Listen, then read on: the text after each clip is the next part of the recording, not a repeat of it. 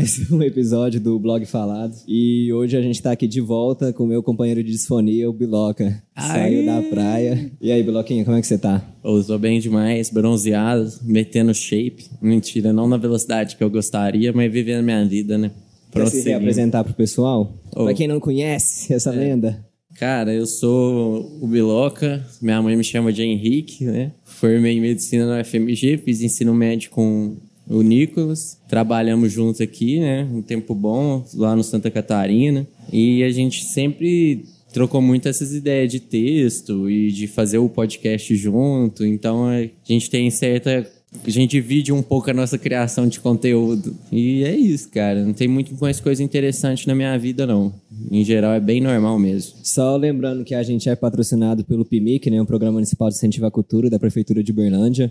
Ela que tá fazendo isso aqui acontecer. Hoje o texto chama. É um texto do Biloc, é o segundo texto que a gente vai falar que não é meu no blog, né? A gente já falou um do Vitor Lisboa, que é As Mulheres Gozam Melhor. E hoje é. Este texto não é um. Este não é um texto de conteúdo, que foi o Henrique que escreveu. Aí, Henrique, começa lendo ele, faz uma leiturinha rápida pra gente conversar depois. Bora lá.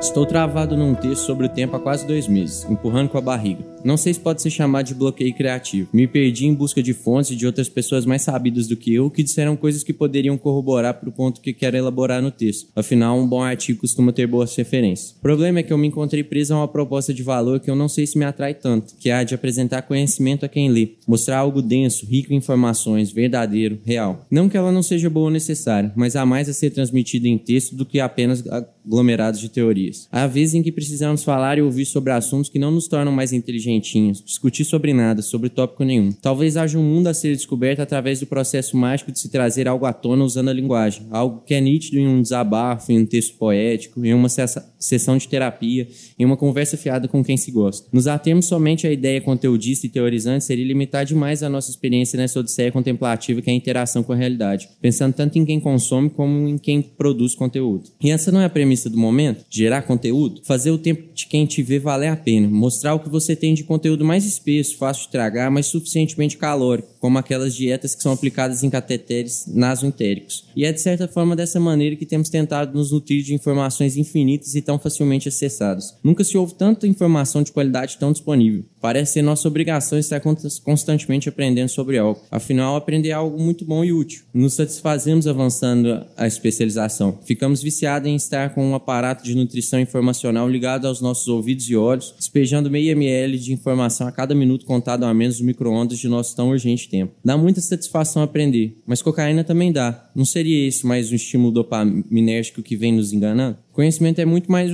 que cocaína, é evidente. Talvez seja a nossa única arma evolutiva de eficácia descompassada das capacidades que outros seres têm, como detectar ondas eletromagnéticas ou ter uma enzima que inativa um antibiótico que te mata. Talvez por isso reagimos ao desconhecido com esse misto de desespero e curiosidade. O corredor escuro de casa durante a noite é muito mais medonho quando não há aquela mínima festa de luz, e vir a conhecer algo é iluminar esse cômodo assustador. Conheceremos a verdade e ela nos libertará. Sobrevivemos mais e melhor se conseguirmos descrever cada etapa do proce- dos processos vividos, de forma que mais erros sejam evitados. Driblamos a seleção natural. Assim, continuamos a buscar a grandeza, a excelência, a habilidade de interagir de forma mais eficaz com o mundo, seja financeiramente, esportivamente, mas especialmente intelectualmente. Afinal, poucas coisas são tão satisfatórias e recompensadoras como a aquisição de conhecimento. Talvez haja até um mecanismo de sobrevivência nisso, já que saber como conseguir comida talvez seja tão importante quanto se alimentar. Ouvimos infidáveis podcasts durante os exercícios físicos, caminhadas e trajetos de carro, nos nutrindo a 30 megabytes hora de desenvolvimento pessoal. Desaprendemos a estar em paz enquanto desocupados. Contabilizamos lazeres, cronometramos leituras, não decepcionamos a cada segundo gasto pensando sobre tantos segundos gastos. De um jeito ainda mais desesperado, decidimos assumir a postura, a posição de mestres de life hacks. Temos ímpeto de divulgar cada gota de conteúdo adquirido do jeito mais sabichão possível. Afinal, não é todo mundo que tem consciência de que existem hábitos apoiados por evidências para melhora de qualidade de vida. Descobrimos o que seria verdade e nos sentimos no dever de divulgá-la. E talvez de fato seja nosso dever gerar esse impacto positivo no meio em que nos situamos. No entanto, consumimos conteúdo sobre o que nos interessa da forma que nos interessa. Não estamos tornando algo desconhecido conhecido, estamos nos masturbando intelectualmente. Não reconhecemos que, às vezes, o que é ignorado por nós contém a parcela semelhante de verdade àquilo que já conhecemos.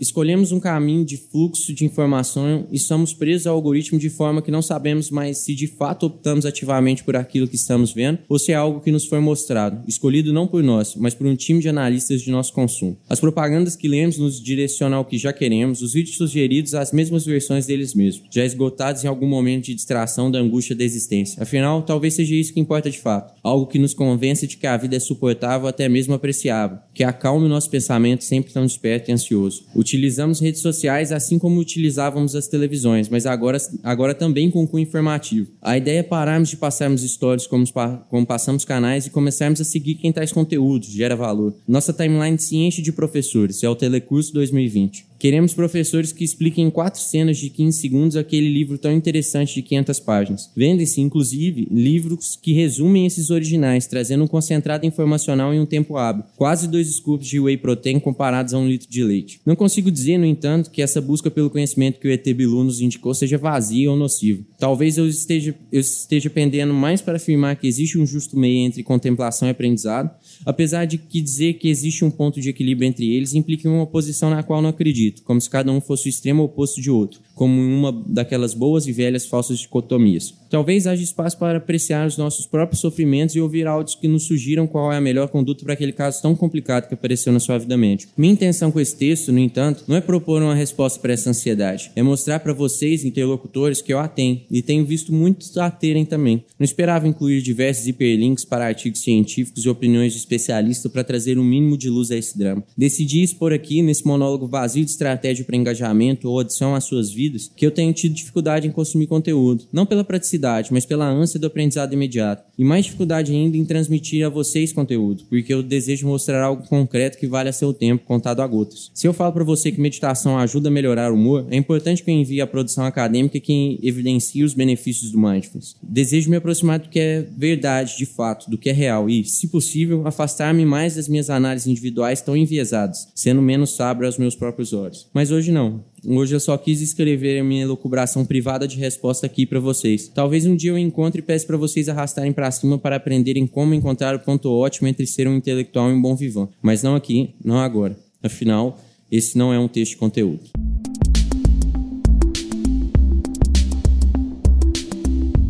Texto rápido, né?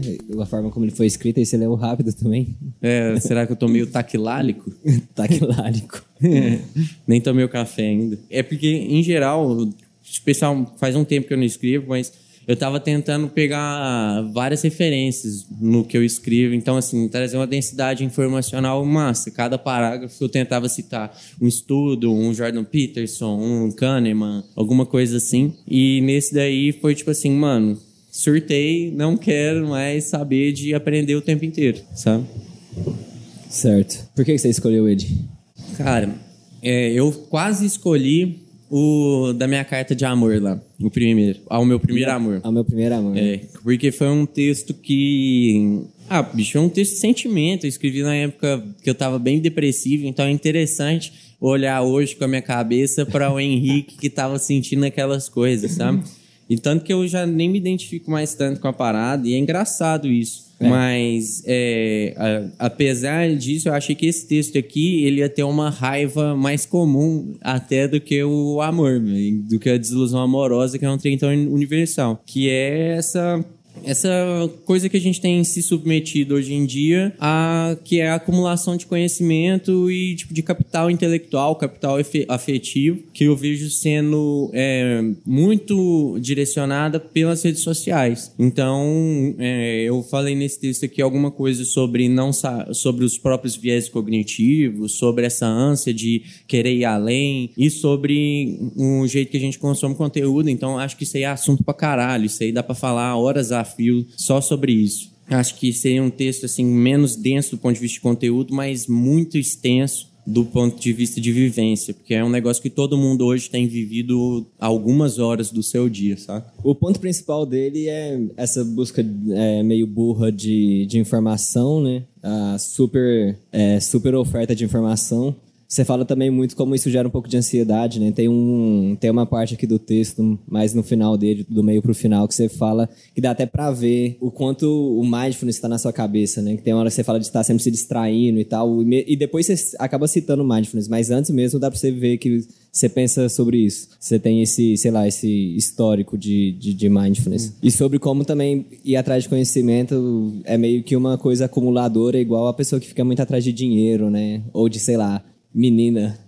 Quantas meninas eu beijei, o um negócio é, assim. Né? Exatamente. Real é que, tipo, eu tenho tido muito essa sensação, mano, agora que eu mudei pra praia. Eu tô, tipo, vivendo uma puta vida de novela lá, saca? Tipo assim, fazendo aula de surf, dando rolê que eu não esperava dar nem fudendo, trabalhando pouquíssimo, ganhando aqui, sei lá, o dobro da hora que eu ganhava aqui em Uberlândia. Então, assim, trabalhando no final de semana, tendo a semana livre para me dedicar aos meus projetos. E nem assim tá matando a minha vontade de fazer coisa a mais, de ir além, de assim, não tá me satisfazendo, sabe? Mas é, nem o, o Mick Jagger conseguiu satisfação, né, velho? Eu acho que talvez seja ousado é. demais é. querer. Mas é. dá para ver demais isso, porque a gente vai colocando coisas, nossos valores, é, como se eles fossem coisas que conseguiriam ocupar uma, pos uma posição de suficiência na nossa vida, uma posição de que pronto, eu vou beber dessa água e eu não vou ter mais sede. Só que isso não é verdade. Não existe, né, cara? É, essas, é, um, é um incômodo perene né, da existência. A gente está é. insatisfeito. Bem provável que sim, cara. Ou a gente pode ficar pro lado religioso também, né? Que não tem nada na materialidade que é capaz de tirar esse tesão. Esse incômodo é, de estar tá vivo, né? Talvez é. a busca seja mais metafísica, não sei. Eu, eu acho que sim. É, mas não sei se chega lá, né? nem metafísico, porque acaba que de qualquer jeito você é um, você é um corpo físico, né? Ah, com certeza. É, não, não tem, eu, eu não acredito é, em espiritualidade é, independente da materialidade. Não acredito, não acredito, porque se hoje você tiver uma lesão aí no seu lobo frontal, no pré-frontal, né, que eu tanto gosto de falar, você vai ficar idiota, sabe? É, e aí você meio que às vezes encontra a satisfação aí, né? Esse que é aquele meio estado de Buda, que no filme lá, no, no, club, no Fight Club, eles chamam de aquele das vacas hindus, que é meio que o Nirvana também, eu acho, que é tipo não ter desejo, não ter nada, né? Pois é, é isso é um negócio que eu não boto fé, velho. E você falou de mindfulness aí, eu, eu tô, cara, tô cada dia mais estudando e tentando enfiar de cabeça, principalmente na parte mais prática da coisa, porque é o que faz diferença, né? Não adianta você ficar lá estudando quantas repetições é boa para fazer seu músculo crescer se você não for lá e puxar é. um ferro, né? É, e, cara, tem muito. Eu vejo muito isso, tem que eles pregam muito um despertar, um momento assim, onde que vai ser suficiente, mas eu acho que isso daí é um exercício mesmo, sabe?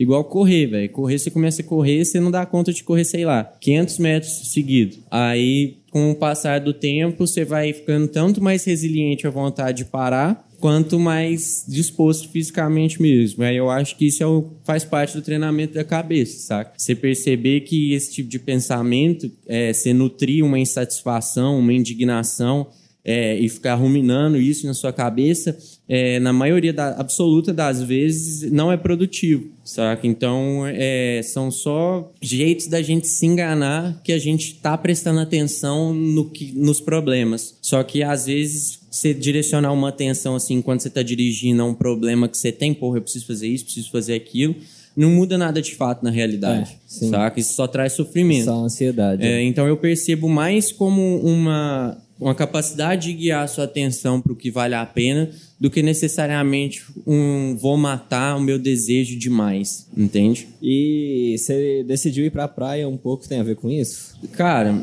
ou não? Isso é engraçado, cara. Eu acho que na verdade foi porque eu não estava construindo nada assim muito aqui em Uberlândia que eu ia levar muito para frente. A única coisa que eu tinha que me segurava que era o podcast, né? Que aí a gente finalizou a temporada e eu fui. Mas meus pais mudaram para Mato Grosso eu estava exercendo uma função aqui que estava é, exigindo um tempo extra turno de mim, é, no sentido de ter que estudar, porque era uma coisa que eu não, não tinha costume, porque, pô, mexer com paciente de terapia intensiva não é a mesma coisa que você ficar tratando infecção de urina no, num pronto atendimento. É, e era um tipo de conhecimento que ele não ia me levar para onde eu queria ir, que hoje é a especialização médica, né? Que eu quero fazer residência e, e seguir minha vida. Então, a minha ideia era ir para um lugar que estava pagando mais, que eu pudesse trabalhar menos e me dedicar mais às coisas que eu fosse carregar comigo, que é minha saúde, minha cabeça e estudos, principalmente, né? Então acho que eu fui um pouco é. por causa disso pra praia, meio que aproveitar Em grande parte porque você podia ir, né? Porque não É. tinha nada te prendendo aqui. Porque, assim, essa parte do trabalho você poderia ter ficado aqui e saído da UTI, né? Por exemplo. Uhum. Sim, sim, sim. É, cara, o negócio é que ah, sonho de mineiro, né, cara? Ir pra praia, aprender a surfar. É, então eu fui, fui um pouco até. Acho que um- até falei isso com você, um pouco nessa brisa estética aí, nessa ideia de é, querer ver como que morar na praia ia afetar a minha personalidade. Quem que ia ser o Henrique Praieiro, sabe? Tá sendo É, aventura. Foi, a- é, foi até mais positivo do que eu tava achando. Que eu tava pensando mais em alguma coisa que você quisesse fugir. Ah, não, não. foi, não. foi mais algo que você tava buscando mesmo. Sim, né? cara, o negócio é que eu acho que eu peguei isso muito do meu pai. Eu tenho um fogo no cu bizarro, velho, bizarro. Então, assim, tipo assim, eu, eu sou. Agora, graças a Deus, eu consegui direcionar com muita terapia e tal, né? Consegui direcionar mais esse fogo no cu pra coisa que me faz bem e não necessariamente a proposta hedonista. Porque antes eu era, eu era aquele tipo de pessoa que, velho, vou sair de quarta a quarta, entendeu? Né? Nem de quarta a domingo, não. Todo dia que tinha coisa eu animava, então assim, eu, eu tô sempre procurando um negócio, querendo ver coisa diferente. Talvez, não sei nem se isso aí me ajuda do, do jeito que é, não, porque eu tendo a ser muito disperso, sabe? Que, que é buscar sempre novidade ao invés de concentrar numa coisa Buscar nela. estímulos. É, exatamente. Então, eu fiquei aqui em Uberlândia um tempo, tava me sentindo muito estacionado. Falei, mano, o que, que eu vou arrumar? O que, que eu posso fazer agora que vai dar uma virada assim na minha vida? Eu fui lá, velho. Fui, fui pra viver Bom. uma aventura. E tá sendo, É, mano. é, uma aventura. É. E como tá sendo? Cara, eu sinto muita falta das pessoas, mano. Muita falta mesmo das pessoas.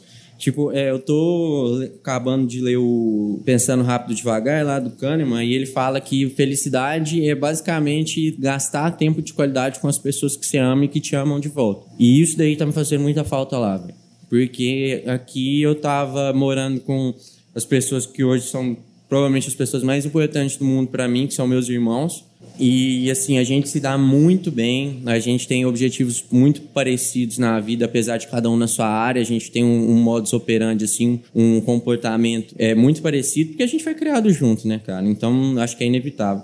E a gente dá muito certo. E agora lá eu tô morando sozinho, eu tô trabalhando no final de semana e eu ainda não tô inserido num meio social que eu tô achando massa, sabe? Tô trabalhando em cidade vizinha, é, não tô conseguindo treinar, o Gil que eu treinava. Então eu tô sentindo muita falta das pessoas, cara. E eu percebi que isso aí tá fazendo mais diferença na minha qualidade de vida do que as coisas que eu tava conseguindo, que eu consegui colocar mais. Que é eu, eu tô, tipo assim, no meu recorde pessoal de meditação, tem uns mais 100 dias que eu, que eu medito todo dia, está bom pra caralho, tô conseguindo pegar um ritmo de treino na academia que eu nunca fiz, fazendo aula de surf uma vez na semana, tô subindo minhas notas nos simulados e isso aí não tá me trazendo o bem-estar que eu achei que fosse trazer, sabe? Apesar de eu estar tendo mais tempo para isso. Você acha que sua felicidade dia após dia, ou seu bem-estar, né? No dia a dia mesmo, um dia após o outro, diminuiu? Não sei, cara. Porque eu, Boa o que, que eu ia falar? Eu imagino que assim, você pode ter uma diminuição de bem-estar, uma diminuição de, entre as felicidade no dia, e mesmo assim você tem um ano mais feliz do que o Uhum. outro, né? Por causa, tipo, da aventura que você viveu. Mesmo que seu dia a dia seja talvez de menor qualidade, você pode olhar pra trás e falar que o ano foi melhor do que o anterior Sim. por causa das experiências que você viveu. É, o, o Kahneman ele fala disso daí, da diferença entre o eu que, que experimenta as coisas e do eu que lembra. Que a gente, é, a gente analisa a nossa vida a partir da ótica do que lembra. O eu que experimenta as coisas, a gente tem tanta empatia quanto teria a um próximo. Tipo, se você fizer um procedimento que dói muito, mas depois você ganhar um- uma, uma droga que seja amnésica, você não tá nem aí, foda-se, tá? Não muda na sua vida isso daí. Mesmo que você tenha sofrido muito durante horas a fio lá, não faz tanta diferença. É, se você for pra uma férias que depois você também vai, vai vir o, o- o Will Smith com um negócio meio homem de preto, vai pagar as férias da sua cabeça, seu interesse, a, a quantidade de grana que você está disposto a pagar por essas férias diminui bastante. Vai vir o Will Smith o quê? Do MIB, Homem de Preto. Ah, do Aí ele MIB. chega com aquele flash assim e pum, apaga sua memória. Tá? Mas é, só a quantidade de dinheiro que você está disposto a pagar para ela diminui muito. Então, assim, pensando no meu eu que me lembra, eu acho que eu vou gostar muito desse momento que eu tô vivendo. Daqui, tipo assim, quando eu estiver na residência, vou falar, porra, e é muito bom falar pros outros, velho. Isso aí, quando a galera me pergunta, porra, o que, que você tá arrumando? Não, mano, morando na praia, velho. Tô aprendendo a surfar, tô meditando todo dia, tô conseguindo estudar quase todo dia, que é um negócio que eu não tava conseguindo nem fudendo. Isso é bom, sabe? Só que isso daí parece que eu tenho que ficar me lembrando disso. Porque senão eu não fico satisfeito. É, é exercício de gratidão, né, velho? Eu acho que você pensar é. nas coisas que estão dando certo. Exato. Que até o Kahneman também fala disso, que boa parte da nossa infelicidade, ela é basicamente ficar pensando nas coisas que faz a gente ficar infeliz. Então, assim, juntando o Kahneman lá com a meditação, aí eu tô tentando canalizar mais meu pensamento para não ficar pensando muito, tipo, porra, tô sem ninguém aqui, tô, tô sentindo falta dos meus irmãos, por exemplo. Cara, eu acho que é um processo, né? Tudo, toda novidade tem o um período de adaptação. E eu fui para lá para viver esse momento mais intimista aí de trabalhar mais do Henrique. Eu queria virar um Henrique que passasse na residência no final do ano. Então é uma adaptação de personalidade. Né? Eu não vejo nem como aquisição de conhecimento isso tudo para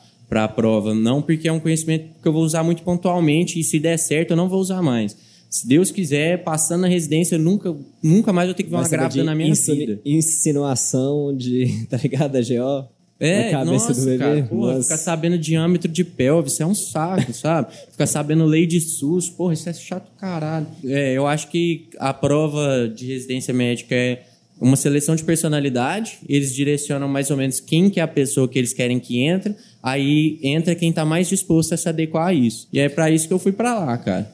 É, cara, isso é engraçado, né? De todas as provas, né? Que igual o vestibular não é uma seleção de quem quem vai ser o tá melhor universitário. É, de certa forma é um pouco, na verdade, mas é assim, é de quem é o melhor estudante, né? De quem consegue se abdicar de algumas coisas para conseguir estudar as matérias da prova. Não é que você vai precisar fazer função de três na faculdade necessariamente, mas é se você consegue aprender alguma coisa difícil. Exatamente. Que no caso seria a função de três. Né? Exatamente. É, se você consegue abrir mão das coisas que te dão prazer é, a curto prazo para um negócio que não vai te dar prazer nenhum nem a longo prazo, mas que vai te trazer vantagem lá na frente, né? É o tal da recompensa atrasada. É, testabilidade, né, cara? Mais do que o conteúdo em si. Exatamente. Então, é, eu, fui, eu fui para lá para isso. Então, eu fui para viver e esse momento. Você acha que sempre foi temporário você ir para lá? Sempre. E seu início. foco é passar na residência e sair. E é, fazer residência. É, exatamente. Aí para São Paulo. Mano, tô solteiro. Ouvi uma frase que eu gostei demais esses dias o único passarinho que eu tenho para dar água é o meu pinto que eu tenho que dar banho. então, é, não tenho nada me prendendo. Estou ganhando uma grana que a médio prazo eu não vou ganhar. Então, é, eu estou conseguindo ter uma qualidade de vida que eu tô. Isso aí também tá depois de um tempo já ganhando uma grana, então eu tô tendo capacidade de falar, não, eu não vou gastar meu dinheiro com, sei lá, rolê todo dia. É, Como o Open Arc. É, por exemplo. Que isso daí eu infelizmente gastei meu dinheiro. Não, felizmente, velho, eu acho que eu não me arrependo ainda não. Mas, é, então eu é, eu fui para lá para aproveitar um momento mesmo, eu acho, cara. É o mais. Você falou do, do eu poder ir. Eu acho que isso daí é, um, é o mais próximo do, do que seria o melhor motivo. Porque eu dificilmente vou ter essa oportunidade de novo. É um negócio que eu é. queria, sabe? É. É, você estava num momento melhor de se fazer é, isso. É, muito propício. Muito é. propício.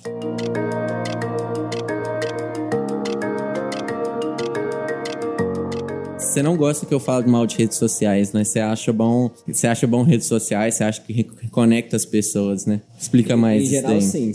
Como Você assim? acha que o net da rede social é positivo ou negativo? O impacto dela no ser humano? Puta, difícil. Difícil. eu, Henrique, na minha qualidade de vida individual, eu vejo mais como negativo do que como positivo. Sabe? Mas é um negócio que eu tenho. Cara, a gente eu tava lendo um livro aí que falava. Falou uma palavra que eu não conhecia eu gostei demais, que é, acho que é. Porra, até esqueci, era em inglês, é fashions, né? Esse negócio assim, é tipo alguma coisa sobre dar muito valor a detalhe, a perfeição. Aí falava que isso é característico da juventude, velho. E, e Dá assim. muito valor a quê? A, a detalhe, a perfeição. Ah, Depois eu procuro a, a palavra. Mas assim. Aí falava não assim. Não é de fetiche, não. Não, não, não, não. Era. Tava falando. Ah, velho, o crime castigo lá, ele fala alguma coisa disso. Mas ele fala que isso é uma característica bem típica da juventude. Eu me identifiquei demais nisso. E assim, eu tenho muito essa parada, velho. Me identifiquei muito com isso do livro, porque até é, o jeito mais fácil de você nunca se satisfazer é você ter sempre a expectativa impossível de ser alcançada, né? Eu acho que isso aí talvez até seja um mecanismo bom para depressão mesmo, saca? É, de tipo assim, você não consegue satisfação em nada, porque você, você coloca a expectativa tudo muito alto. E eu tenho feito muito isso com as pessoas e eu tenho tentado diminuir isso. Então é complicado eu, eu falar a partir da minha ótica como que isso tem impactado a vida das pessoas. Porque, mano, eu acho um lixo passar mais de duas horas é, scrollando feed. Acho um lixo, eu acho isso muito ruim, velho. Mesmo que meu feed tenha coisa ali pra que vai, sei lá, alguma coisa sobre como eu vou cozinhar melhor e o melhor o jeito que eu cozinho. Eu não acho que o tempo que você investe nisso é um tempo que custa efetivo, sabe? É, mas tem gente que adora essa porra, velho. Tem gente que adora. Tem gente que adora é, fazer, meter uma marra de, de status massa lá no Instagram e tem um valor social em cima disso. E hoje é, parece que até agora com essa parada do lançamento do metaverso, eu acho que vai aumentar ainda mais. Mas existe uma realidade paralela ali nas redes sociais, né? É, você falou, por exemplo, do jeito que isso te mantém em contato com as pessoas você desenvolve um núcleo de amizade que você se relaciona basicamente por ali, velho. E não que isso seja ruim, cara. Eu acho excelente ter um grupo de WhatsApp com os meus amigos lá da época da faculdade, porque é a galera que eu sempre gostei de trocar ideia, a gente critica as mesmas coisas, a gente gosta das mesmas coisas, então é, é gostoso isso, sabe? Mas é, eu tenho sentido que isso aí tem concorrido muito com a minha vida real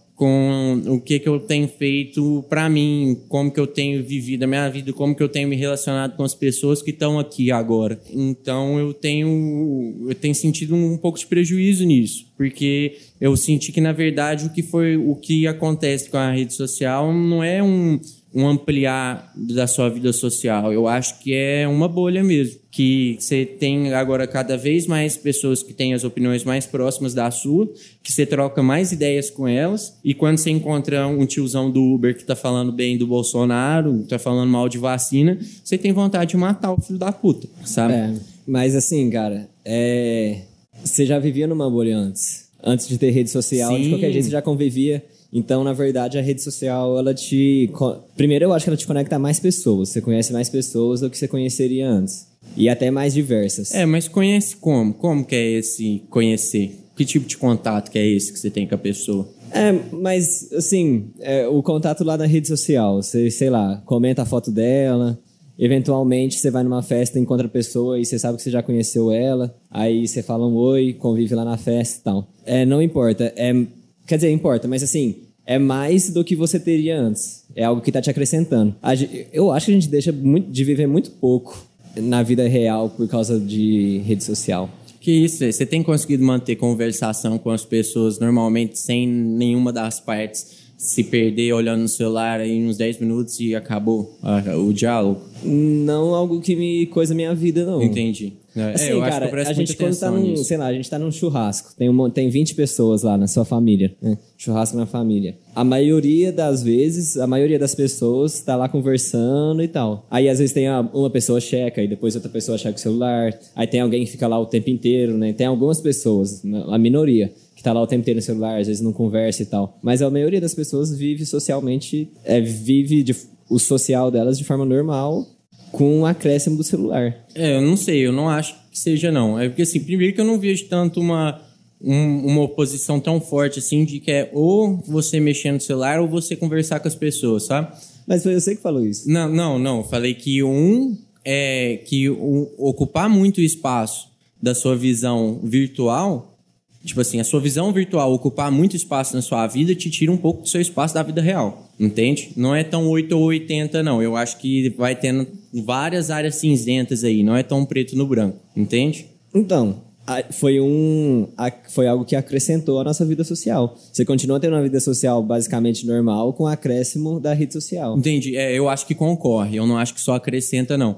Eu vi muito isso no com Big Brother também, velho Na época, porque parece que a, o que a rede social está estimulando é a formação de tribo cada vez mais nichada. É, tem aqui, é, Joshua Green, que eu esqueci o, o, nome do autor no episódio da Amanda, mas é que ele tem um livro que ele fala sobre tribos morais, que ele fala que a gente, a, a forma de nossa a, da gente se relacionar é a formação de tribos morais e que a, o que gera empatia é proximidade, só proximidade.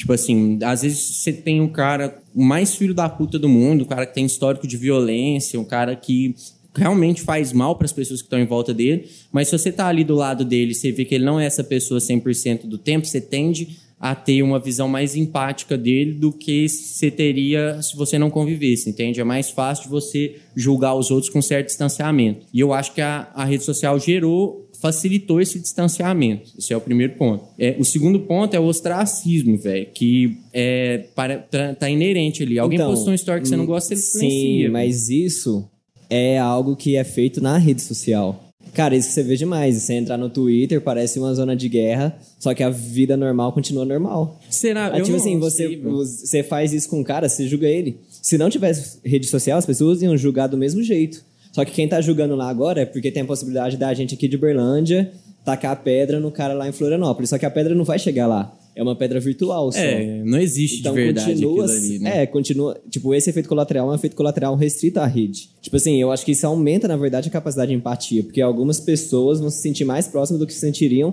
se não tivesse a interação virtual. Vão se sentir mais próximas só se você concordar, entende? É. Se você concordar com o cara, se você discordar, não. Se você discordar, vai gerar cada vez mais distanciamento, que é uma coisa que não tem como você fugir na vida real. Se você tem um colega de trabalho que você convive todo dia, que você discorda dele bastante, não tem como você silenciar a fala dele. Entende? Não tem como você deixar de seguir ele, porque ele tá lá com você todo dia. Então eu acho que a convivência com o que é diferente, ela é, é mais fácil de você fugir quando você tá na rede social. Sim. Entende? É. E... Mas não, não vejo mal. É, cara, é, eu acho que isso daí não, não, não tem necessariamente uma consequência direta na, na violência, na realidade. Por exemplo, eu não acho que, sei lá, o cara falar que atleta trans não deveria competir na modalidade. Sei tá tendo essa discussão pra caralho, né? É, tem mulher trans competindo junto com mulher cis e aí dá uma merda do caralho, porque corpo exposto a testosterona há muito tempo, enfim. Isso daí é um negócio que muita gente vê como discurso de ódio, só que ele não é um discurso que tem repercussão de violência direta, então ele não configura discurso de ódio por definição. Só que um, a minha preocupação com a rede social é menos o discurso de ódio e mais a forma como a gente está lidando com o ódio e com a convivência com o que é diferente. Entende? Eu acho que isso tende a ser mais uma mudança individual, uma mudança na pessoa e a forma como ela dedica tempo para ela pensar é. naquilo, a ter aquele sentimento, do que necessariamente isso, Isso, isso eu acredito também, é, porque a internet facilita muito que a gente que a gente seja violento. Exatamente porque a gente tem menos É igual estar tá dentro de um carro. É. Igual aquele negócio, você tá dentro de um carro, aí você xinga o cara, você não falaria se você estivesse na frente dele, os dois com o pé no chão. Exatamente. Então, realmente tem isso. E acaba que a pessoa que vive demais nisso é, é um negócio de perspectiva, né? É, cara, exatamente. A pessoa, a pessoa, porque realmente aquilo é muito real quando você tá lá, ainda que seja virtual. Isso. Então você fica alimentando ódio, alimentando raiva. Exatamente. É, contempt, né? Como é que chama? É desprezo. Desprezo. É, exatamente. Exatamente e... isso. Mas assim, ainda assim, eu acho que os benefícios dela, na minha cabeça, superam os malefícios. É, velho, eu não sei dizer. Isso aí eu acho que precisaria de um É, não tem bom, como a né? gente saber. É, é, é, tipo assim, em geral, velho, tudo, a humanidade hoje é muito melhor do que era. É, Cara, é, é muito melhor viver hoje. Você preferia viver hoje ou viver em 95? Eu é, preferi viver com hoje, certeza. sem dúvida nenhuma. É, cara, mas isso aí é complicado você falar que por causa disso a rede social é necessariamente positiva, né? Porque cara, a gente teve avanço que melhorou eu... a qualidade de vida a curto prazo e a longo prazo Não, são sustentáveis. Essa tipo, foi a grande, a grande revolução dos últimos 25 anos foi a internet. É, com certeza. O que mais mudou a vida da, dos humanos nos últimos 25 anos. É talvez o que mais mudou a vida dos humanos, né, velho? Não sei, velho. Porque realmente a existência de um espaço virtual é uma coisa assim que né, alguma galera de ficção científica pensou nisso há um tempo atrás, mas é uma coisa que hoje está cada vez mais real. Hoje você pega, tipo, tem aquelas paradas de NFT, se você tá, Fraga, não sei, você é um cara de investimento. É, isso aí é doido demais, cara, porque a gente vai viver no virtual. É o, você já leu a última pergunta? Não. Ah, li, li do, do Isaac Asimov. Aham. Uhum. É, é, É, tipo aquilo, velho. A gente vai viver isso. A gente Pois vai ser é. ser virtu- virtual. É, e isso daí pode ser um pouco de conservadorismo da minha Purismo, parte, é. é, mas eu não vejo isso com bons olhos a priori, não, velho. Eu quero ver o que, que vai rolar. Porque, assim, já tem um monte de doença mental vinculada ao uso do celular. é Questão de ansiedade. é, como é que chama aquela parada lá que é tipo Fear of missing out. disforia. É, não, é que você enxerga seu corpo diferente porque você tem um padrão de beleza é, muito escancarado na sua cara. Sim. Que isso aí também eu não acho que seja inédito da rede social, porque antes tinha propaganda. Propaganda de, sei lá, Brahma com um monte de mulher muito, muito gostosa. É, Antes cara, tinha uma eu tenho dúvidas até sobre o papel do- das redes sociais na ansiedade, essas coisas. O Luiz Carlos da UF pesquisava isso. Cara, é, tá, tá muito em alta. Eu não sei te citar nenhum artigo assim, não, mas eu sei que dá merda, principalmente pra criança, ficar mexendo com isso. Porque eu tinha alguns professores que trabalhavam nisso e eles batiam muito nessa tecla, sabe? É, que pra eu criança sei, porque, assim, exposta até, isso desde o é, início é foda. Pensando cientificamente, eu não sei se tem pesquisa muito boa disso. É uma coisa muito nova, né? É, nova é complicado você analisar isso a longo prazo. E, né? cara, tipo assim, você vai ver, sei lá, de cinco anos atrás, aí, sei lá, mudou. né, mudou, como é que chama? Os, os, os critérios do DSM. É, o aí DSM você é falar que aumentou, não, porque tá aumentando de qualquer jeito. Já tava aumentando É, é já. difícil você estabelecer um É nexo difícil você falar que é por causa da internet. É, sim, sim, sim, com certeza. Ah, velho, mas eu acho que a gente não precisa olhar só isso, não. A gente pode olhar coisas básicas, como, por exemplo, você gastar três horas do seu dia na rede social, um negócio que não te leva a lugar nenhuma, sabe? Você ficar lá vendo que nem o que, que tem na minha lupa. Minha lupa tá- agora tá tendo maromba, é, lutador de jiu-jitsu, uns porradão invocado, DJ, viagem, tatuagem e mulher gata. É, que enfim, tem esse tem, tem esse lado ruim. Tem Sabe? esse lado ruim. Eu só acho que o net é positivo. Entendi. É, cara, eu acho que, mano, é uma eu eu ferramenta. velho. prefiro. É uma ferramenta. eu uma prefiro ferramenta. viver num mundo que tem isso. Ah, não, boto fé, boto fé, boto fé, com certeza. Não, eu, eu não, não vejo, tipo assim, minha solução idealista hoje tá bem longe de ser o fim do Instagram. O que, que Bem você longe. acha do Mark Zuckerberg ter, ter centenas de bilhões de dólares? Mano, ele, cara é inteligente demais, velho. O Cara, tipo assim, velho, eu vejo demais dinheiro como uma forma de reconhecimento social. Tipo assim, você tá ganhando muito dinheiro é porque democraticamente a galera acha que o que você tá fazendo vale dinheiro. É, que ele criou, na verdade, mais valor do que ele tem, né? É, exatamente. Então, assim. o benefício ele- da sociedade com que o Mark Sim, Zuckerberg se- fez. Benefício ou não, isso aí eu acho que é questionável, mas não importa, sabe? É um negócio que todo mundo quer, todo mundo tem interesse, então vai pagar muito. Tipo o Neymar, velho. Que benefício que o Neymar tem na nossa vida? Sei lá, velho. Ele faz as pessoas ficarem mais felizes. É, e poderia ser outro, certo? É, assim, mas é até o, o, o Cicupira, ou como chama o cara foda lá que jogava tênis? Lehman. Ele é ricaço porque ele, ele fez o mundo ficar melhor vendendo cerveja. Pois tá é. ligado? É, por porque, isso- tipo assim, se não fosse ele vendendo cerveja daquele jeito, aí é- eu falo isso porque cerveja é um negócio ruim pra caralho, né? Faz o povo morrer e tal.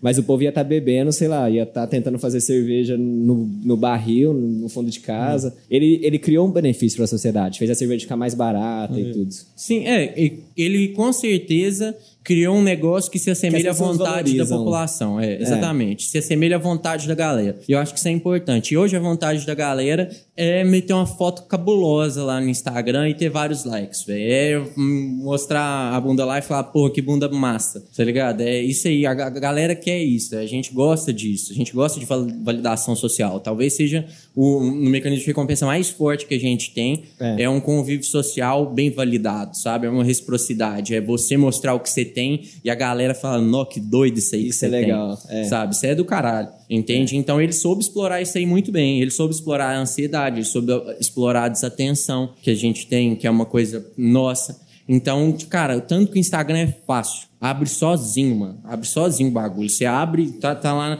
você desbloqueia o celular, tá lá na sua cara, aperta, pum, já era. Tem um monte de coisa ali que te suga. Te suga. E pra você ter esse clique assim, tem um negócio que chama é, ci- ciclo lúdico, que é um negócio que tem. São quatro etapas que são coisas que são feitas para prender sua atenção. É, uma é você não precisar de ninguém para fazer aquilo, você pode fazer sozinho.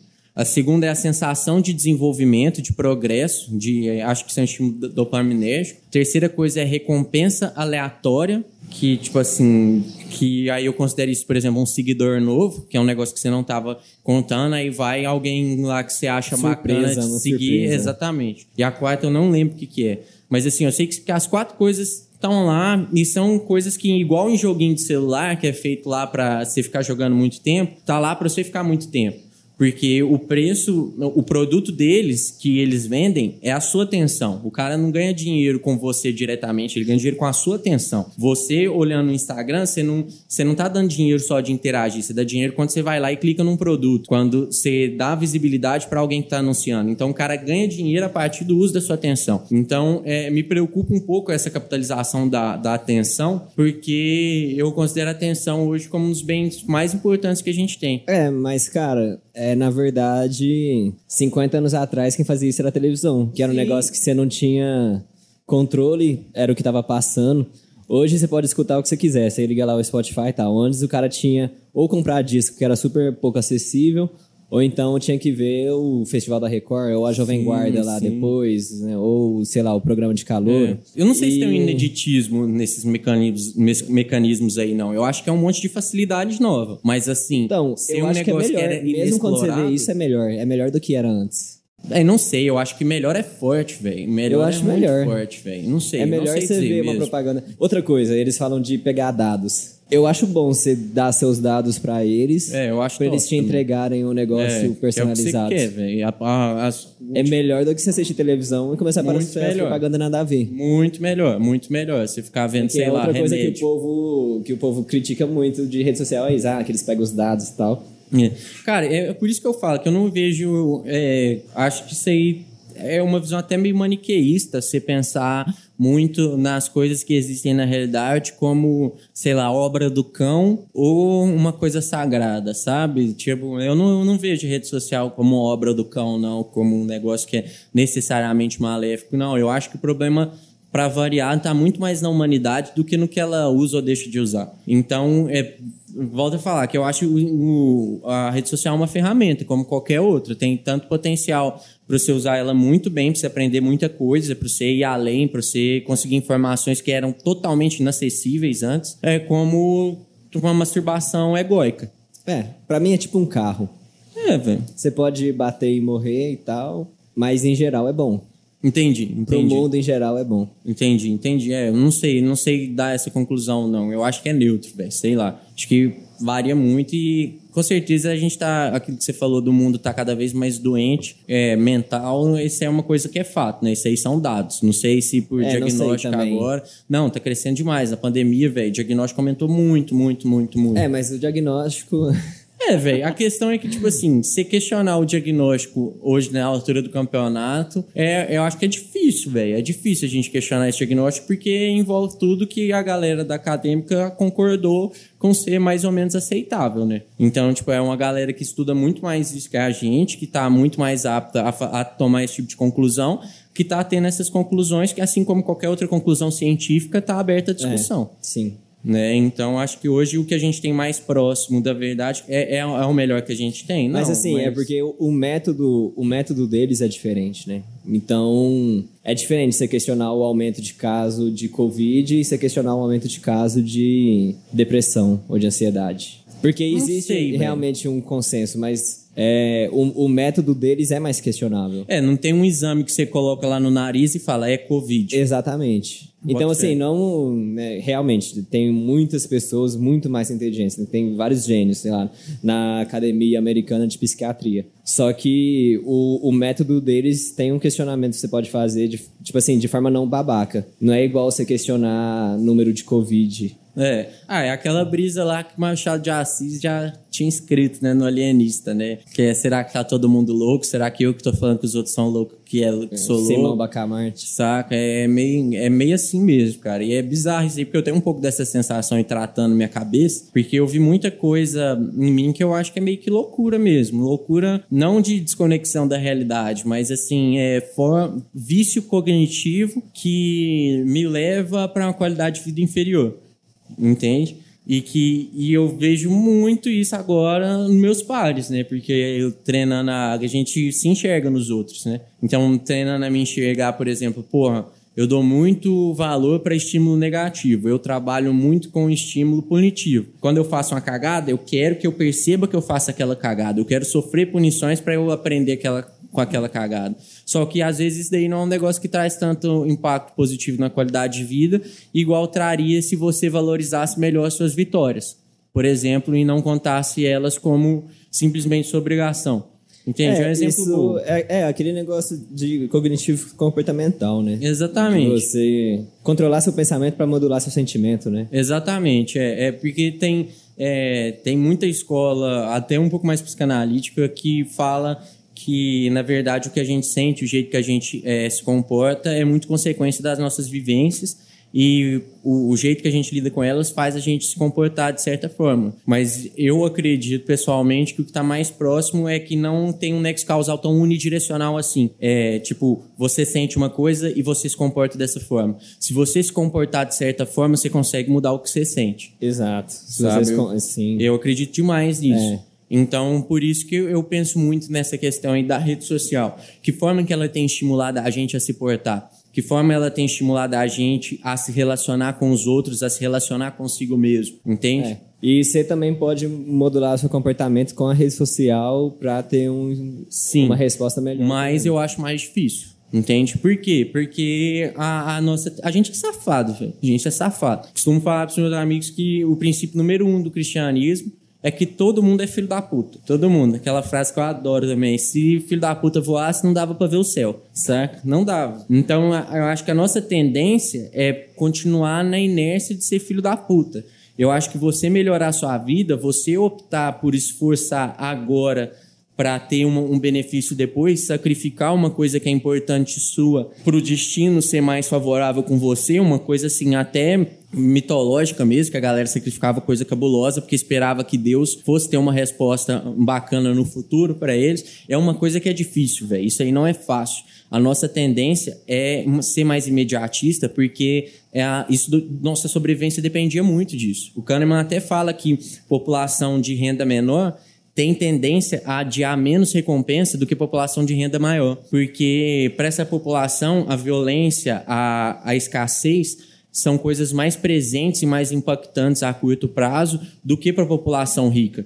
Hoje, se você fizer uma cagada financeira, velho, você não tem tanta consequência assim como você teria se você ganhasse um salário mínimo, entende? É. Então, é, é, a gente tem uma tendência, acho que natural, a privilegiar é, prazer agora, a privilegiar Sim. a desatenção, a estar tá atento a predadores. Só que eu acho que a, sei lá, o ápice da humanização, a, a gente se afastar da, da animalidade, tá mais é, significa mais a gente conseguir adiar os nossos prazeres em benefício do nosso eu do futuro e não só do nosso eu mas do, dos nossos pares também do que pô eu tô merecendo eu vou fazer isso eu agora vou ter um pouco de prazer, entende? Então, é, eu acho que isso daí é uma coisa que é, é, muito explorada por rede social, que é a recompensa direta ali, é um mecanismo, você interage com o negócio e o negócio te faz rir, o negócio te enche sua bola, saca? Então, eu, eu vejo isso não necessariamente como maléfico, como danoso, mas perigoso. É aquele negócio, né? Que você, pra você mudar o comportamento, você tem que mudar o ambiente, né? E acaba que o Instagram é um ambiente ali que você não consegue muito mudar. Então acaba que você fica à mercê daquele ambiente e acaba é, respondendo aos estímulos. É, exatamente. E a gente tem, por exemplo, nas últimas eleições americanas, ou na penúltima, não sei, teve uma parada aí que virou. Acho que foi até por isso que o Zuckerberg foi, foi indiciado lá. Foi pro Senado. Que é, ele tava por causa das propagandas que a galera progressista e a galera conservadora via. A galera republicana tava vendo propaganda de vai votar, vai lá e vota, olha só o que, que eles estão fazendo, fica com raiva disso. Aqui, isso aí é outra parada, que o ódio gera muito engajamento. Véio. Então, o ódio, ele é muito valorizado virtualmente, sabe? O ódio tem um espaço no virtual que você mesmo falou que ele não pode ter na realidade. Isso é uma doideira, né, cara? Porque, assim, a gente valorizar mais recompensa a curto prazo. Faz total sentido, biológico. Sim. Ou a gente ser um pouco pessimista, tipo assim, a gente valorizar mais estímulo negativo do que positivo. Também faz sentido biológico, né? Tipo assim, é aquele negócio lá da cobra. Você não pode achar que a cobra é um pau, mas você pode achar que o pau é uma cobra. sim, seu, né, sim seu, exatamente, exatamente. É, a simetria é a favor de é. você sempre estar tá pessimista.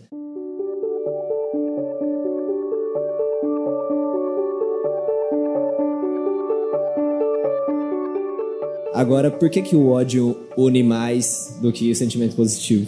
Kahneman fala isso também no Pensando Rápido Devagar, que ele não explica o motivo, mas ele fala que isso é bem estabelecido lá nos estudos de cognição, que a gente dá muito mais atenção para estímulo negativo do que para estímulo positivo, talvez por, por, esse mecanismo de sobrevivência mesmo que você falou. Difícil a gente é, tirar um nexo é, causal é, aí. É né? um pouco. Me, é, para mim é uma relação um pouco menos direta. Tá, que o ódio é um sentimento negativo. Não, eu falo assim: ódio, medo, dor, é, morte. São coisas que chamam sua atenção mais do que paz, do que tranquilidade. É eu imagino, tipo assim, uma, é, uma porção de humanos primitivos, né? Para eles é mais importante estar tá duas pessoas aqui que não gostam da mesma pessoa do que duas pessoas que se amam. Tipo assim, seria mais importante para a coesão do grupo o ódio um inimigo em comum grupo do que o amor entre eles próprios, né?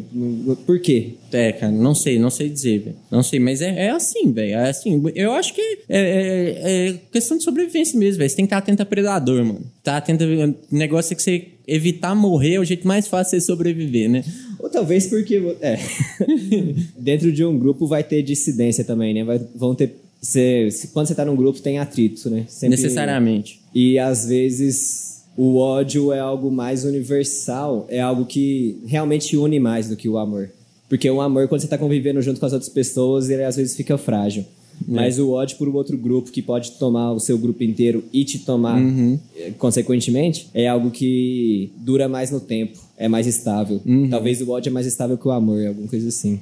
É, o boto Faz sentido do ponto de vista, pensando sim, em evolução. Sim, sim, sim, sim. É, e também eu acho que o amor ele tende a ser uma coisa que a empatia ele é mais um exercício ativo. Ele é mais um buscar se enxergar no outro ativamente do que você bater o olho e se relacionar ali. Bem, eu acho que é, odiar, você consegue odiar o outro muito fácil. Tipo assim, você vê o cara com a camiseta que você não gosta, você já olha torto para ele. Mas para aquele cara ali ganhar a sua admiração, não é tão simples assim, entende? Você precisa ir lá e se relacionar e identificar algum valor nele que seja importante para você e falar assim, não, essa pessoa prioriza as mesmas coisas que eu. É, aí isso até faz sentido com aquela outra questão. É melhor você supor que é um inimigo. Tipo, é melhor você supor que é alguma coisa ruim que vai te matar, que é uma cobra, do que supor que ele é um amigo. Pois é, cara. E aí é. acaba é. que o amor é mais difícil por causa disso. É, exatamente. E isso daí eu vejo muito no meio, na, no meio de rede social, velho. Porque hoje a gente admira pessoas muito grandes que a gente não se relaciona. Tipo assim, sei lá, sigo José de Alencar, no Instagram e no, no, no Twitter, que é aquele cardiologista lá de São Paulo que fala muito de medicina baseada em evidência. Sim. Nunca falei um oi para ele, velho. Eu gosto muito dele. Agora, esses dias no Twitter, uma, uma nega lá, estudante de ciências sociais, estava falando que precisa eh, acontecer uma despatologização da obesidade. Xinguei ela pra caralho no Twitter, né, velho? Porque, mano, tipo assim, fiquei puto. Falei, porra, como que neguinho de ciências sociais quer adaptar em ciências biológicas? A pessoa não tem know-how nenhum para falar isso. Pô, é, obesidade é uma doença crônica muito bem estabelecida do ponto de vista acadêmico. Tem várias consequências a ponto de, às vezes, compensar mais você mexer no seu trato gastrointestinal, abrir lá, arrancar um pedaço dele, você vai viver melhor do que se você continuar sendo gordo. Isso é uma doideira. Sabe? Então, assim, aí eu fiquei puto com isso. Isso aí gera engajamento. Então, você vai atrás dessas paradas quando você tá lá. E, de novo, no, eu acho que existe um incentivo seja por proteção, igual você falou, de você estar tá ali no celular, você pode falar a merda que você quiser, ou por qualquer outra, outro fator na rede social muito mais um estímulo de ter essa relação punitiva do que ter uma relação de aproximar. Eu não vejo na rede social é, uma aproximação de tribos diferentes. Eu vejo um nicho sendo formado com pessoas de mais, mais longa distância. Então, hoje, se eu não tenho ninguém aqui é, em Uberlândia que se adequa às minhas cabeças, à minha cabeça, talvez eu ache uns filhos da puta lá em São Paulo que estão postando em fórum de noite que tem que matar judeu, por exemplo. Entende? É uma, é uma coisa assim, bem, sei lá, apocalíptica esse exemplo. Mas possível, 100% possível, velho. Tanto que tem muitas essas paradas. O, o Chan, Fraga, que nego fica postando que vai fazer atentado terrorista, que vai entrar na escola matando os que outros. Que é Mano, esses. É, Chan? é velho, tipo o Reddit. É, Ah, é tinha site. muito. É, esses sites aí que a galera é, se relaciona de forma anônima e vai falando lá o que der na telha. Então pode ser racista. Você fica no limite da legalidade, sabe? Eu falo Quase que. uma deep web. É, quase uma Deep Web. Se a Deep Web é o esgoto e a, sei lá, a, a Surface é, é a, É o a primeiro rua, andar. é o primeiro andar, o, o- esses, esses blogs, blogs, acho que é board que fala, eles são tipo a boca de lobo, sabe? É o bueiro. É, exatamente. Então fica lá. E eu acho que isso aí você tem muito espaço nisso para você estar alimentando um comportamento e um- uma forma de encarar a realidade que, na verdade, ela é menos adaptativa do que seria na realidade. É. Mas assim, é- também poucas pessoas caem nisso, né? Não Em acho. relação à população geral. Ah, nisso especificamente, mas assim. Principalmente a, a ponto disso influenciar o dia a dia da pessoa. É, velho, eu não sei porque é complicado a gente pesar o que que é essa influência no dia a dia, né, velho? Mas assim, eu vejo demais hoje uma preguiça pra estar interagindo socialmente por parte de todo mundo, velho. Não sei se é a pandemia também, com Cara, distanciamento, velho. Acho que não. velho. Cara, Acho nossa, eu tô é vendo uma preguiça bizarra na galera, mas pode ser, velho, pode ser viagem. Fio, tanto que o povo tá. Véi, tem aqueles, ba... aqueles bares ali na frente da UFO lá. Na frente da entrada da UFO. Lá da... Bíblio, lá É, biblioteca. sem ser o da. É, onde a gente foi aquele dia. Horrível, cara, horrível. Tipo Hum. assim, o povo fica no meio da rua, no canteiro, ou lá na porta da UFO. E cheio, vai. Todo final de semana cheio. Che- E é. isso ano passado também, quando a pandemia deu uma esfriada. Hoje o Open Arc, todo mundo se matando pra ir. O povo ainda gosta muito de convívio social. É, velho, mas eu não, não sei.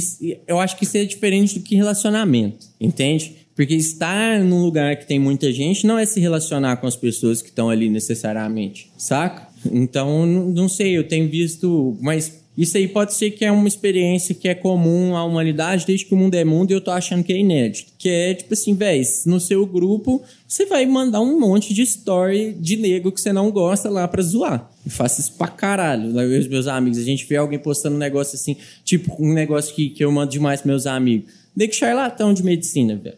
Nego, aqueles antes e depois, que tipo assim, em um mês o cara perdeu 20 quilos e ganhou não sei quanto de massa magra. É bomba, é bomba, tá ligado? É bomba, e nego posta. Aí eu fico falando, porra, velho, ó nego valorizando bomba. Entende? É um negócio que eu acho ruim? É, eu acho que é realmente ruim ficar valorizando cultura de esteroide? Acho. Mas é, eu não sei se eu ficaria falando tão mal assim dessas Exato, pessoas se eu não tivesse ali cara. naquele meio. Essa é uma regra de ouro, é de não falar na internet que você não falaria na frente da pessoa. Pois é, eu acho que é inevitável, velho. Eu acho que fofoca, tem até aí quem fale que fofoca foi o que uniu a gente como espécie, né? Foi uma das coisas que mais é, é, gerou diálogo é falar mal dos outros nessa humanidade. Eu não duvido, não, mano. É, eu, eu realmente acho que eu faço isso muito menos, velho. Eu não tenho esse costume, não. É, eu boto fé, velho. Que bom, velho. Fico feliz por você, velho. E eu acho que é saudável não fazer. muito saudável. pessoalmente Muito e até saudável. de forma social em geral. É muito saudável isso, velho. Isso é muito saudável, muito saudável mesmo. Porque você, é uma coisa Sabe que por quê, se Isso é um recusa menos que me pessoas. incomoda. A gente fazer o podcast e eu pensar que alguém vai pegar isso e mandar no grupo e falar, nossa, olha aqui que esse cara otário, não sei o quê. Provavelmente isso é um vão que fazer, machuca. velho. Mas você sabe É um que é vão- possível. Não, vão fazer. Não, É. eu sei que provavelmente estão fazendo, né? E a- a gente não sabe quem é. Talvez, inclusive, sejam é, muitas, muitos grupos, pequenos grupos, assim, que a gente convive marginalmente, sabe? Aquelas pessoas que era do primeiro ano do COC quando você estava no segundo, sabe? Tipo, aquelas pessoas um pouco distantes, assim, Uhum. estão fazendo isso. E é um negócio que quando eu penso disso, eu, fico, eu acho ruim. Eu acho um negócio paia de fazer. É, não, é paia. Isso é ruim, velho. Isso é ruim. E é um negócio que eu acho que eu faço... Não, não que eu não faça nunca, mas eu acho que é um negócio que eu faço bem pouco, na verdade. Que bom, velho, que bom. Eu acho que isso é exceção, velho. É. Eu acho que isso é exceção. Eu acho que a gente se valida muito em condenar o outro, de forma geral, saca? É, e, mano, já ouvi, já vi nego me falar dos nossos textos em blog especificamente. A pessoa não sabia que eu escrevia no blog, aí foi e falou assim: Má, mas você não acha que o Nicolas, como médico, escreve uns negócios lá que se o paciente ler, ele vai achar meio pai, não sei o quê? Eu falei assim, velho, acho. Mas eu acho que isso é muito mais problema da pessoa que lê e julga do que do Nicolas que tá se expondo à aprovação ou desaprovação alheia, saca? Então eu acho que isso daí também tem a ver um pouco com a maturidade de você estar disposto a frustrar as pessoas.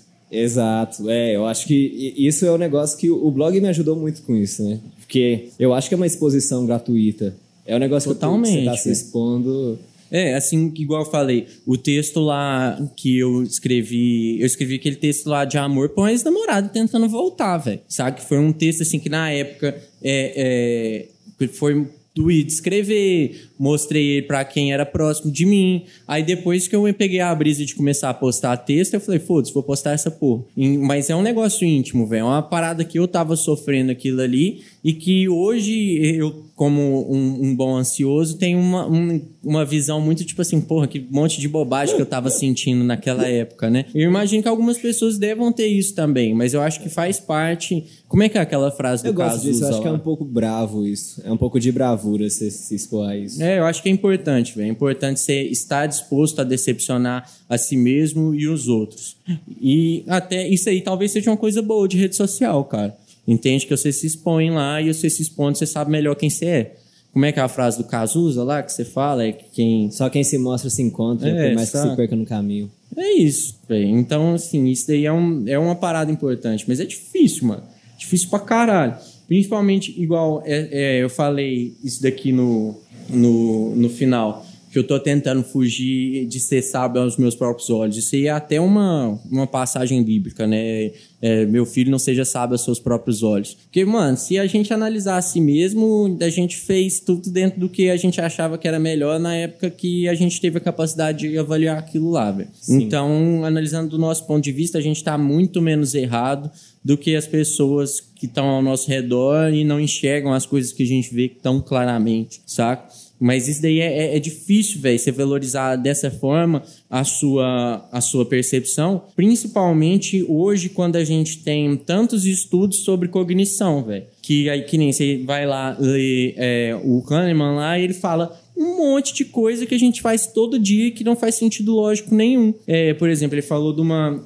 Falou, ó, tem uma, uma mina que ela sempre foi engajada em movimento estudantil, é, sempre Sim, foi isso na, aí tava é- na faculdade tal, é que formou e começou a, começou a trabalhar. Qual que você acha que é a profissão dela? Aí ele coloca um monte de coisa lá, vai falando perfil, aí fala assim, aí tem bancária e bancária feminista. O povo marca mais bancária feminista que Exatamente. bancária. Sendo que não faz sentido, porque bancário engloba um grupo maior. sim. Então, estatisticamente, se você for chutar, é, faz mais sentido você chutar um que tá, que contém o grupo é, que você especificou, do que esse que está contido é tipo no grupo. falar, o Biloc é o médico ou é o médico de 25 anos? Exatamente. É muito mais fácil acertar você fala só médico. É. Entende? Só que a gente tende a escolher as histórias pela plausibilidade e não pela possibilidade estatística. Estatística. Entende? então, assim, velho, a gente se fode muito nessas Você aí. sabe véi. que o Kahneman, eu, eu vi isso em algum lugar, que o povo... né, que isso era um trabalho da vida dele, né? Que gerou o livro.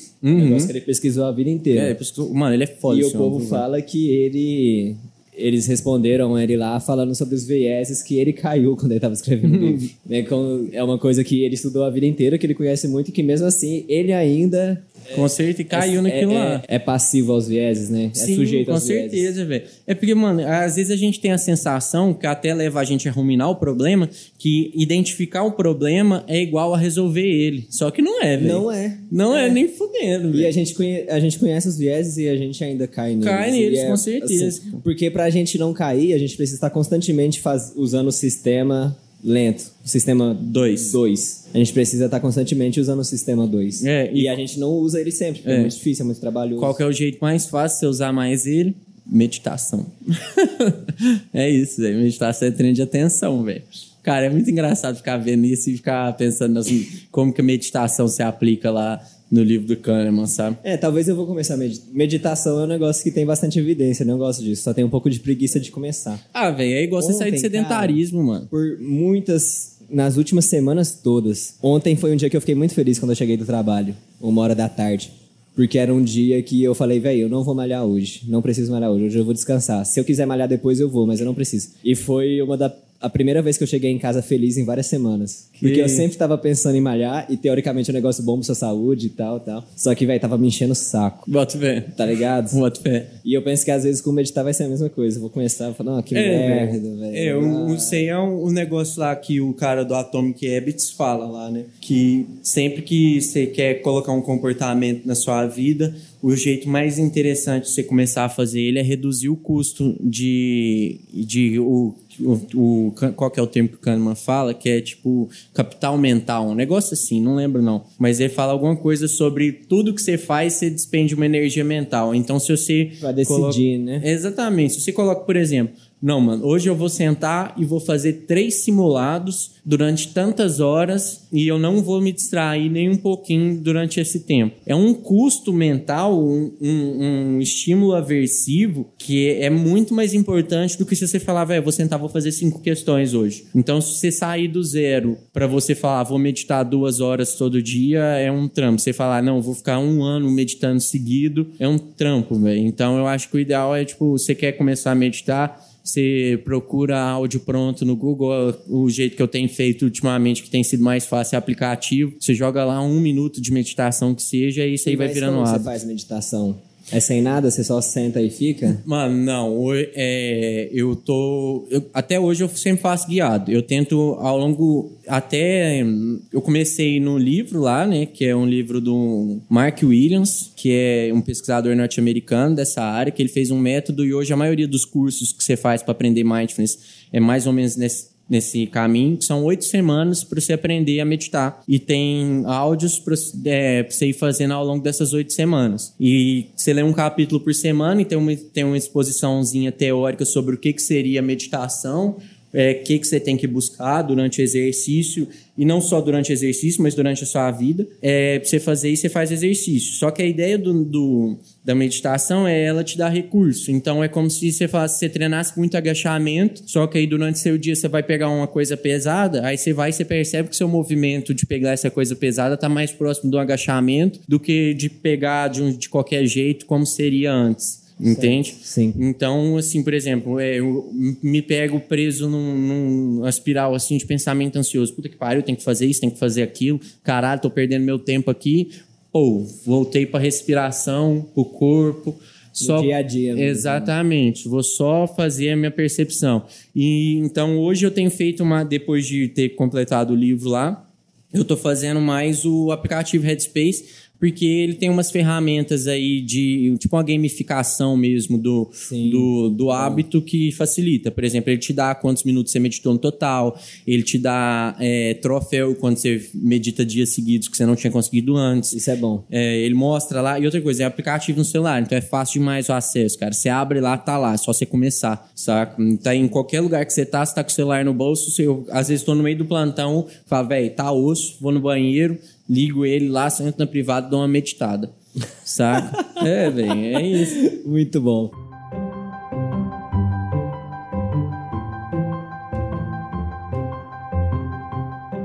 Por exemplo, o que aconteceu na eleição com o Bolsonaro, velho. Bolsonaro foi muito eleito na base do Zap Zap, né, mano? Que isso daí é. uma relação entre a galera que se apoia e que. Mano, é aquela parada lá que a gente falou da, da brisa epistemológica, né? Uma discussão sobre como a gente alcança o conhecimento real. E eu acho que está muito em alta na, em- com questão de redes sociais, porque assim como antigamente também, a gente tem eleito uns profetas, né, do tempo moderno, que são pessoas que a gente valoriza a opinião e tende a acatar como se aquilo ali fosse uma descrição acertada da realidade, né? Como, sei lá, o presidente do CFM que fala que o médico tem que passar cloroquina para todo mundo e tem que ter direito de passar um tratamento que não tem eficácia nenhuma. Então, a gente vai escolhendo as autoridades e mesmo dentro das autoridades, a gente escolhe os que, que a gente tem mais concordância. Então, eu, eu percebo muito na rede social, mesmo com esse, esse viés informativo, um- uma consequência de desinformação mesmo, de aquisição de informação que não necessariamente é uma informação de qualidade. Assim como, às vezes, o relacionamento interpessoal que a gente tem também não é um relacionamento de qualidade, entende? É.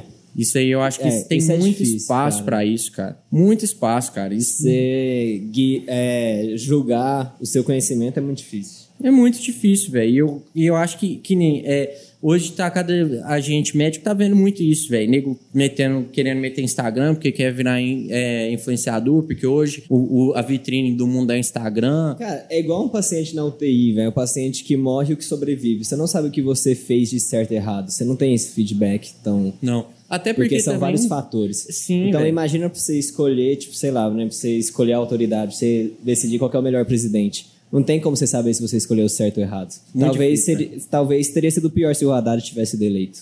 É, talvez sim, não, não dá pra saber. Não acho que não, saber. mas assim. Eu acho que não também, mas não tem É. como saber. É, não tem como saber, velho. Principalmente que me falaram do que o Lula vai voltar, vai acabar com a pobreza, velho. Acho que o Lula não vai fazer um governo igual ele fez antigamente, nem fudendo, apesar de eu achar que ele vai ganhar. Diz que ele vai coisar até com o Alckmin, né? Não, já anunciou já. Pois é. anunciou, velho. O cara vai Grande vice dele é o. Alckmin. É, velho. é, finalmente, né, velho? É A união esquerda e direita aí. Que porra que é essa, né? Mas assim, ele vai pegar um, um governo Boas muito mais difícil. aí pra, pra Bolsa. Cara, eu tô muito ansioso pros debates, velho. Eu quero demais ver o Moro e o Lula, velho. O Moro falando assim pro Lula, Lula, você é bandido por causa disso e disso e disso. Aí o Lula falando, não, você é bandido porque você me julgou sem ter direito. Essas porra, tá ligado? Tô ansioso. Porque o Bolsonaro não vai no debate, né, velho? ser Ele vai falar assim, É, pô, não posso, eu tô com uma bolsa de cocô. tá ligado? Vamos ver qual vai ser a desculpa dele agora, né? É. Mas, mano, eu acho que sim, enfim, resumindo aqui sobre o texto, eu acho que minha maior preocupação nessa daqui é, é essa ânsia de valorizar muito o conteúdo, é, principalmente é, em tempos de economia de atenção e de rede social. Porque eu acho que o muito estudar é enfado para a alma também, como está escrito na Bíblia lá, sabe? Tava lendo um livro é, que fala que as pessoas têm cinco valores é, pessoa- pessoais que elas buscam, em geral.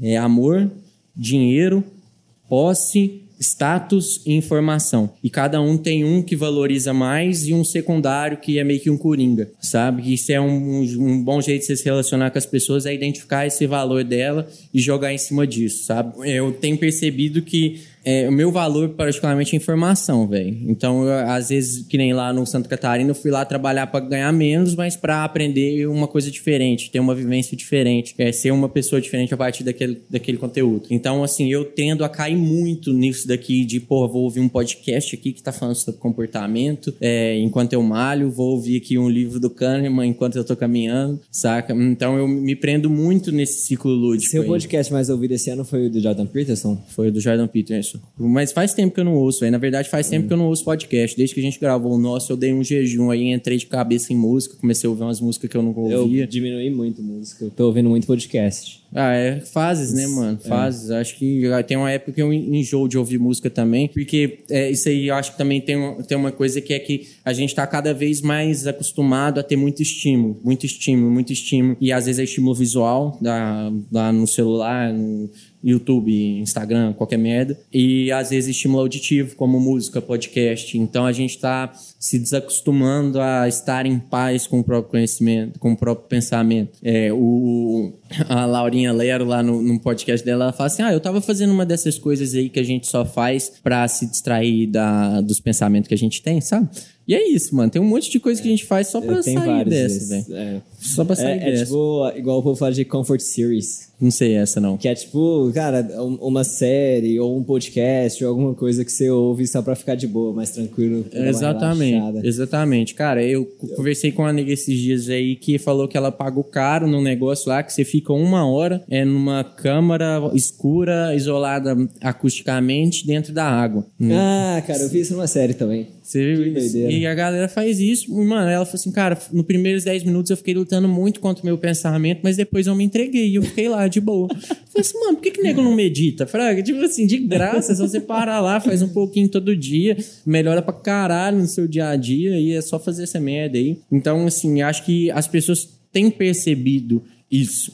Têm percebido que essa atenção constante, esse estar disponível para outras pessoas à distância o tempo inteiro, são coisas que têm acrescentado muito na ansiedade, têm te deixado no estado de hiperfunção que não necessariamente é bom, sabe? Que por mais que às vezes te dê um, um privilégio na carreira, não é tão importante quanto sua paz interior. É legal a gente pensar nisso da ansiedade, pra quem tem muito, igual Você toma café e você fica mais ansioso. Então, assim, de forma bem pragmática, né? Tem algumas coisas que te deixam mais ansioso, né? Você toma café, você vai ficar mais. Às vezes, se você, sabe, você olha demais no Instagram, você passou ali de um tempo, você vai ficar mais ansioso. você dorme você pouco, você fica mais melhor, ansioso. Né? Exatamente, cara. É, se você quer se mudar, você tem que mudar suas tipo, assim, circunstâncias. Assim, a sociedade tá me jogando ansiedade, eu não consigo lidar com é, Você saber que tem um estímulo ou outro que você consegue Sim. controlar e que vai te melhorar. É, mano, igual beber café. Eu não acredito em sociedade, saca? Eu não acredito nisso daí. A galera fala, ah, porque a sociedade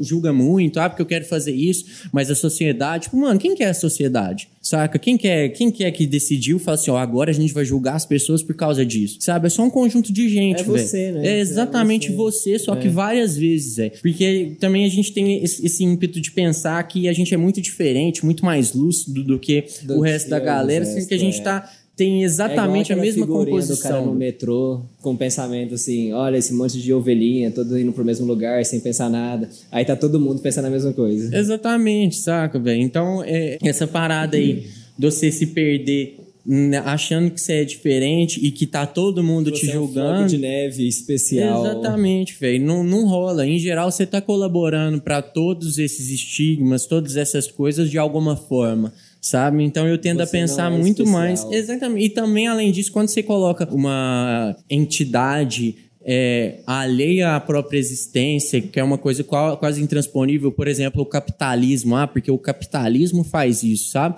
Eu não vejo o capitalismo como nada diferente do que a vontade humana sendo cada vez mais manifestada e cada Outra vez coisa mais que eu acho boa. Explorada. Eu gostaria de ver no mundo capitalista.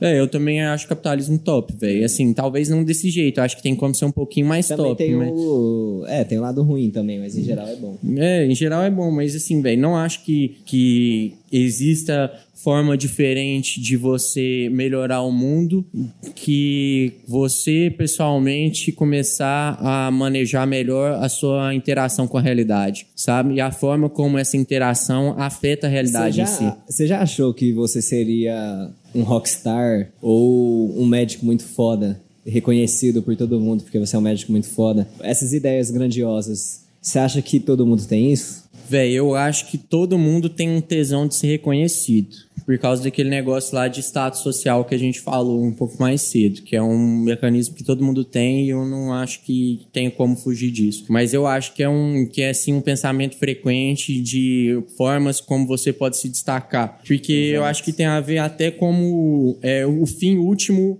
do seu esforço atual, né, velho? Porque você tem uma coisa que você valoriza e que você se esforça nessa direção. Então, tipo assim, se você é um cara que gosta de música, que você toca muita música, você quer viver para isso, o fim último é você virar, sei lá, o Mick Jagger, igual a gente tava falando, entende? Então, acho que tem a ver com qual que é o ápice que você pode chegar da carreira médica. Se você considerar então, isso, eu, sim. Eu, mas eu imagino, porque quando a gente é jovem, a gente tem, eu acho que a gente tem muito isso. E eu acho que, não sei, eu, pessoalmente, com o passar dos anos, isso tem sido algo cada vez mais distante. Entendi. É algo que cada vez mais Importa é, menos. É porque, é porque a gente falou esse negócio de ser único, eu lembrei do Clube da Luta. Aí eu lembrei de outra cena do Clube da Luta que ele fala que a gente cresceu achando que a gente seria rockstar, que a gente seria astro de novela, e a gente tá caindo na real que a gente não é, e que a gente não vai ser. Exatamente, velho. Então, é, cara, acho que é a vontade de ser grande. Eu acho que a gente procura é, em nós mesmos e nas coisas é uma divindade mesmo, velho. Vontade de ser único, né? É, uma, uma coisa assim divina mesmo. A gente procura, é, é, assim como é, acho que a gente usa beleza dessa forma também, a gente procura coisas que dêem um êxtase pra gente, alguma coisa que, que cumpra a missão de ser satisfeito e é isso aí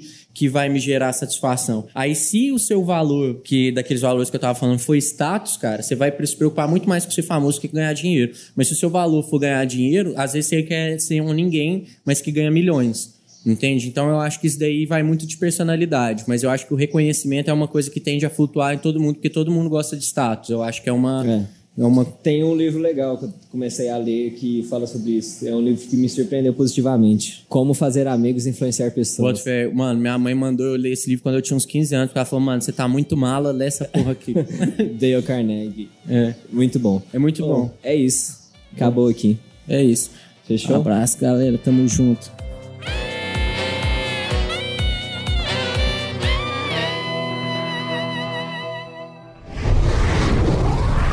Cosmódromo Estúdio.